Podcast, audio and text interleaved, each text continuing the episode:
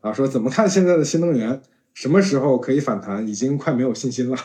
我想这可能也是大家这个心声吧，啊，已经快没信心了。嗯，OK，看新能源我也想到的肯定是大家必问的哈，因为过去的这几年，大家买的最多的一个是医药，一个是新能源，对，还有一个是白酒，对，是，对吧？基本上就是从二一年到现在的几次轮换的涨得最好的行细分行业嘛。对对对。而且呢，确实因为每一轮它都涨得很好，所以呢也造成了在每一轮过程中间。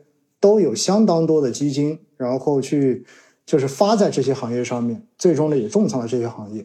而刚才说到的这三个行业的话，本身我们看了一下，就是根据去年年底的年报的话，整个全全市场公募基金持仓最重的几个行业中间，这三个也是排在前面的。但是这三个行业在今年的表现都不好，对，全部都是跌的。所以今就是今年就是指数看起来好像涨，但是今年没赚钱。对的，所以。前一阵子呢，跌的最少的是医药，但是这两天医药也在持续跌，所以基本上呢，呃，从年初到现在，医药行业大概也跌了有四五个点呢。而新能源就不用说了，对吧？当然，相比消费，相比白酒的话呢，它还算跌的少的。那新能源哈，我想跟大家讲到的就是，首先哈，大家觉得新能源未来还有没有戏？这是很重要的一点。而且新能源又涉及到什么呢？你到底是看新能源车，还是看新能源发电？其实这是两个不同的概念。对。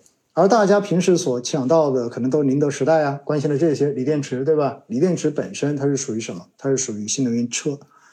那么为什么我们说新能源今年表现不好？很大程度上面本身去年年底的这一个呃新能源车的车这个补贴退退坡之后，我们看到呢，从今年一月份以来到现在。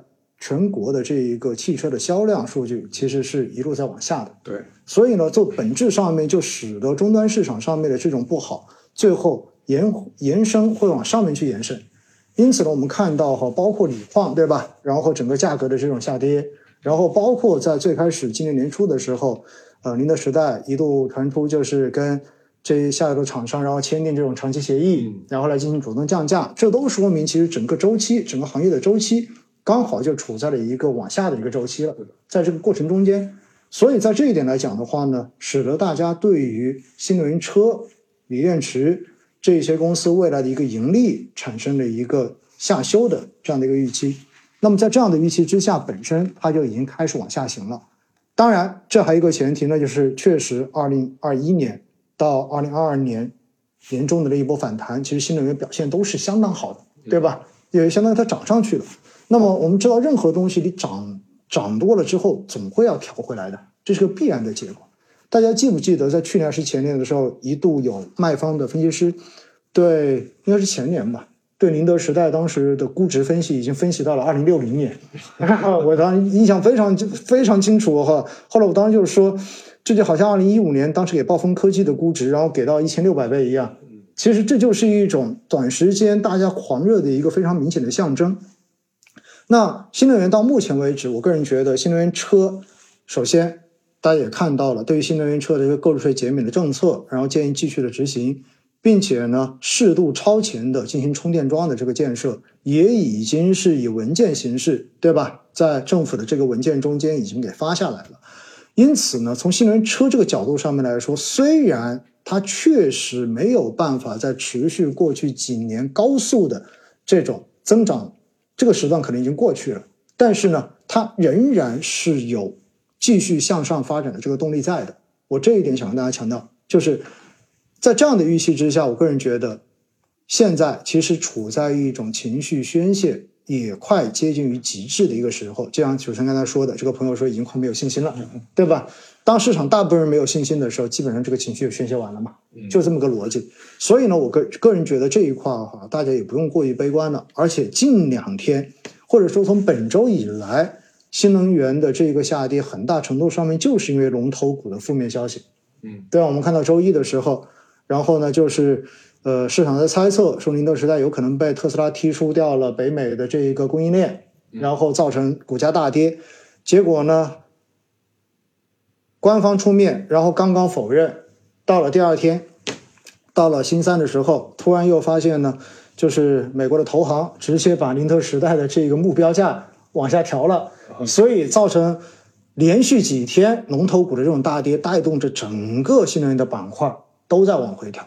所以呢，我觉得这也是叫做什么？就是叫做一些黑天鹅的事件，然后使得本来情绪就非常差的这种行业，然后出现进一步的情绪宣泄，这是我个人的一个看法。嗯，那同时呢，因为新能源板块就是电力设备及新能源以及医疗、医药两个行业加起来占了创业板超过百分之五十的权重，所以这也是为什么创业板在过去的这几天。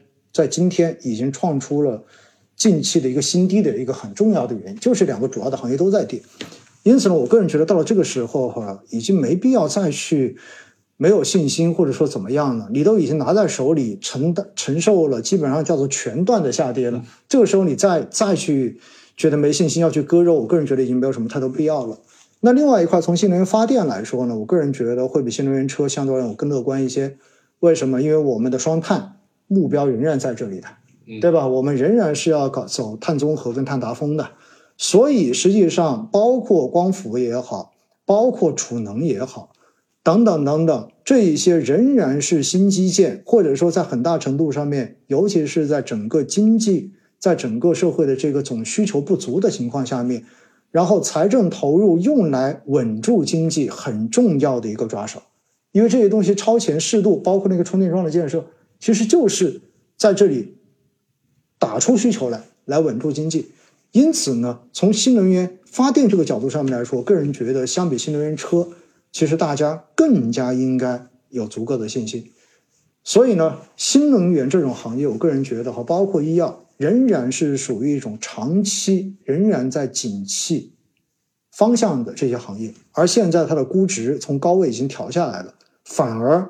是意味着，就是这个钟摆已经摆到了一个你更值得去买的时候，更值得去进行拉低成本布局的时候，这就是我自己的一个看法。嗯嗯，好，谢谢姚总啊，又是给了大家持有新能源的伙伴们啊一个比较强的信心啊。那我这也给大家一个小信心啊，因为我们其实看到我们现在整个的宏观发展格局是高质量发展，嗯，同时是经济的结构性转型。所以，我们如果去回顾，其实，在四月底的时候，当时这个比较重大的这样一个会议啊，其实它在整个这个新闻通稿里面，对于产业政策的提法是放在通稿的第四段的啊，就在通稿前面的，甚至它是比总量政策的段落排放还要再往前。